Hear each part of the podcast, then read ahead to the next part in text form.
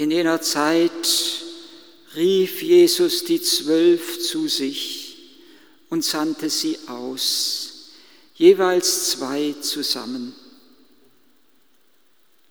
Er gab ihnen Vollmacht über die unreinen Geister. Und er gebot ihnen, außer einem Wanderstab nichts auf den Weg mitzunehmen. Kein Brot, keine Vorratstasche, kein Geld im Gürtel, kein zweites Hemd und an den Füßen nur Sandalen. Und er sagte zu ihnen, bleibt in dem Haus, in dem ihr einkehrt, bis ihr den Ort wieder verlasst. Wenn man euch aber in einem Ort nicht aufnimmt und euch nicht hören will, dann geht weiter und schüttelt den Staub von euren Füßen ihnen zum Zeugnis. Und sie zogen aus und verkündeten die Umkehr Sie trieben viele Dämonen aus und salbten viele Kranke mit Öl und heilten sie. Es ist ein großes und tröstliches und gewaltiges Wort, wenn der heilige Paulus uns zusagt, dass wir erwählt sind noch vor Grundlegung der Welt und dass wir erwählt sind zur Heiligkeit. Das ist unsere Berufung, heilig zu sein. Das war Gottes Plan und Gottes Absicht, warum er überhaupt die Welt und den Menschen erschaffen hat, weil er den Menschen Anteil geben wollte an seiner Heiligkeit. Seine Heiligkeit ist sein göttliches Leben, es ist seine Kraft, es ist seine Stärke, es ist seine Schönheit. Und unser Leben soll immer mehr dieser einzigartigen Berufung entsprechen, die wir empfangen haben. Unser Leben soll immer mehr der Gnade entsprechen, die wir durch Jesus Christus empfangen haben. Eigentlich ist es eine doppelte Gnade, die der heilige Paulus hier in diesem Hymnus, in dem Brief an die Epheser beschreibt.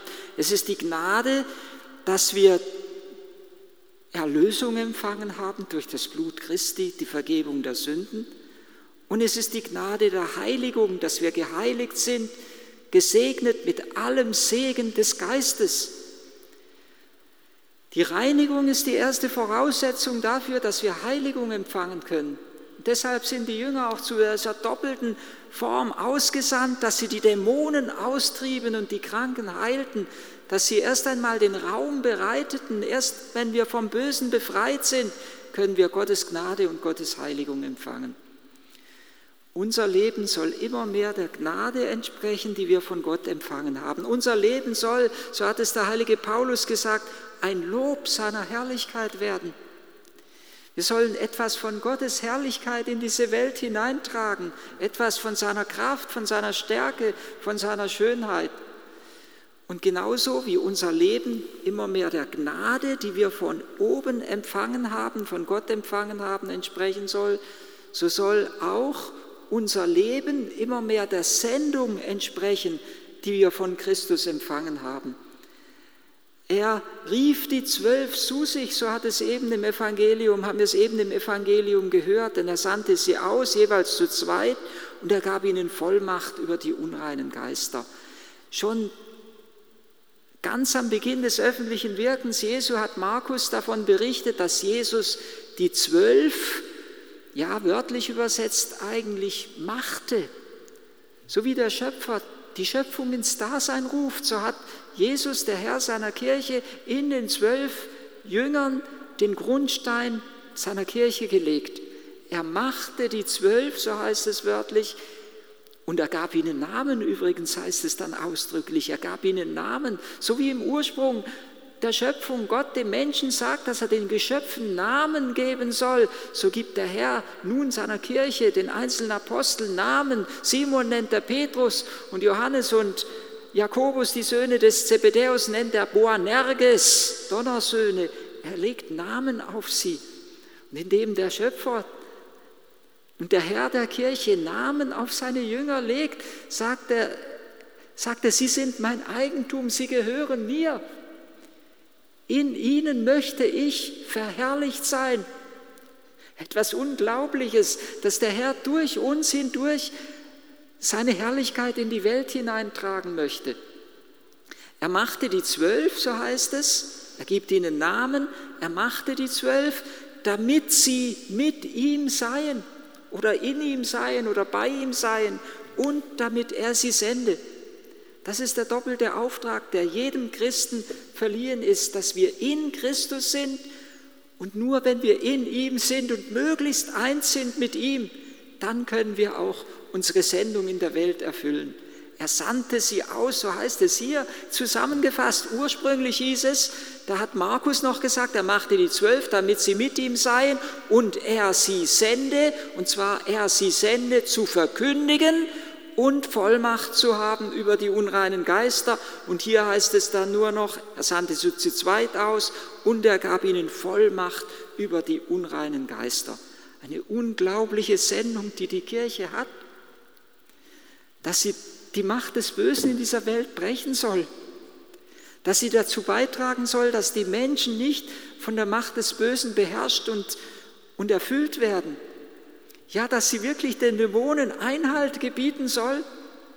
Früher kam es im Exorzismus zum Ausdruck und es ist natürlich ein ganz sensibler Bereich, wo die Kirche den dämonischen Mächten im Namen Jesu gebietet. Und unlängst hat mir jemand erzählt, dass es in Deutschland in der ganzen Kirche keine Exorzisten mehr gibt. Überall in den Diözesen in Deutschland hat man sie abgeschafft. Eigentlich der ureigene Auftrag der Kirche. Es mag mich, mich erschreckt das und mich erschüttert es, auch wenn natürlich wir sehr, sehr vorsichtig sein müssen, gerade in diesem sensiblen Bereich. Aber das entbindet uns nicht von dem Auftrag, dass wir möglichst dazu beitragen sollen, umso mehr ergeht an uns der Auftrag, dass wir möglichst dazu beitragen sollen, dass die Macht des Bösen keine Gewalt gewinnt in dieser Welt. Wir können nur dazu beitragen, wir können das Böse nur, nur dazu verhelfen, das Böse zu versiegen, zu besiegen, wenn wir selber in unserem eigenen Leben die Macht des Bösen besiegen können. Wir können es nicht aus eigener Kraft. Wir brauchen die Gnade Gottes. Wir brauchen die Gnade der Sakramente. Die Sakramente nehmen uns hinein in das Leben mit Christus. Je tiefer wir in Christus verwurzelt sind, desto mehr sind wir frei von dem Bösen. Und deshalb sendet der Herr die Jünger auch aus, nicht mit dem Gebot, alles Mögliche zu bedenken, sondern eigentlich möglichst alles zurückzulassen, was sie hindert, ihre Sendung zu erfüllen. Sie sollen, er gebot ihnen, außer einem Wanderstab nichts mit auf den Weg zu nehmen. Der Wanderstab erinnert mich immer an den Kreuzstab, den Johannes Paul II. immer hatte. Papst Franziskus hat ihn einige Male wieder nochmal benutzt, diesen silbernen Stab mit dem Kreuz obendrauf. Benedikt hat ihn auch manchmal benutzt, manchmal einen etwas anderen mit dem Kreuz, aber der Stab des Christen ist das Kreuz. In einem Lied zum Kreuz, wo wir das Kreuz, das Geheimnis besingen, besingen wir das Kreuz als Stab der Pilger, an dem wir sicher wallen, nicht wanken und nicht fallen. Das Kreuz ist der Stab, der uns Festigkeit gibt, der uns stärkt. Am Kreuz halten wir uns fest, da wo alles in der Welt zu erschüttern droht, gerade in der Stunde des, des Todes beispielsweise, geben wir dem Menschen ein Kreuz in die Hand, weil das Kreuz die Kraft und die Stärke seines Lebens ist. Das Kreuz trägt dazu bei, wenn wir es in unser Leben aufnehmen, wenn wir es in die Hand nehmen. Das Kreuz trägt dazu bei, alle Macht des Bösen in dieser Welt zu besiegen. Und der Herr sagt ihnen, dass sie kein Brot mitnehmen sollen. Und die Jünger verstehen oft die Worte und die Weisungen des Herrn erst nachdem der Herr schon auferstanden ist. Genauso wie die Jünger erst die eucharistische Rede Jesu in Kapharnaum, in der Synagoge von Kapharnaum, erst richtig verstehen nach der Einsetzung der Eucharistie beim letzten Abendmahl, so können Sie eigentlich auch dieses Wort kein Brot mitzunehmen, erst nach der Einsetzung der Eucharistie verstehen. Kein Brot mitzunehmen, das heißt nicht, dass Sie verhungern sollen, dass Sie darben sollen, sondern dass Ihre Speise die Eucharistie sein soll, dass Sie sich nähren sollen an diesem Brot, Jesus sagt einmal, es ist meine Speise, den Willen dessen zu tun, der mich gesandt hat, den Willen meines Vaters zu erfüllen.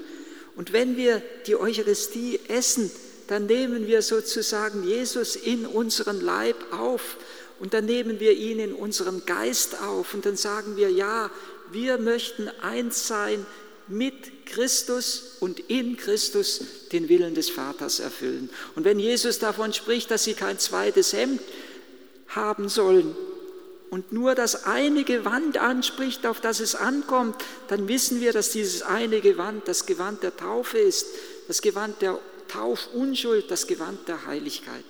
Mit all diesen verschiedenen Einzelvorschriften, die Jesus seinen Jüngern mit auf den Weg gibt, möchte er die Jünger gerade nicht verunsichern, sondern ihnen die Sicherheit mit auf den Weg geben, die sie brauchen.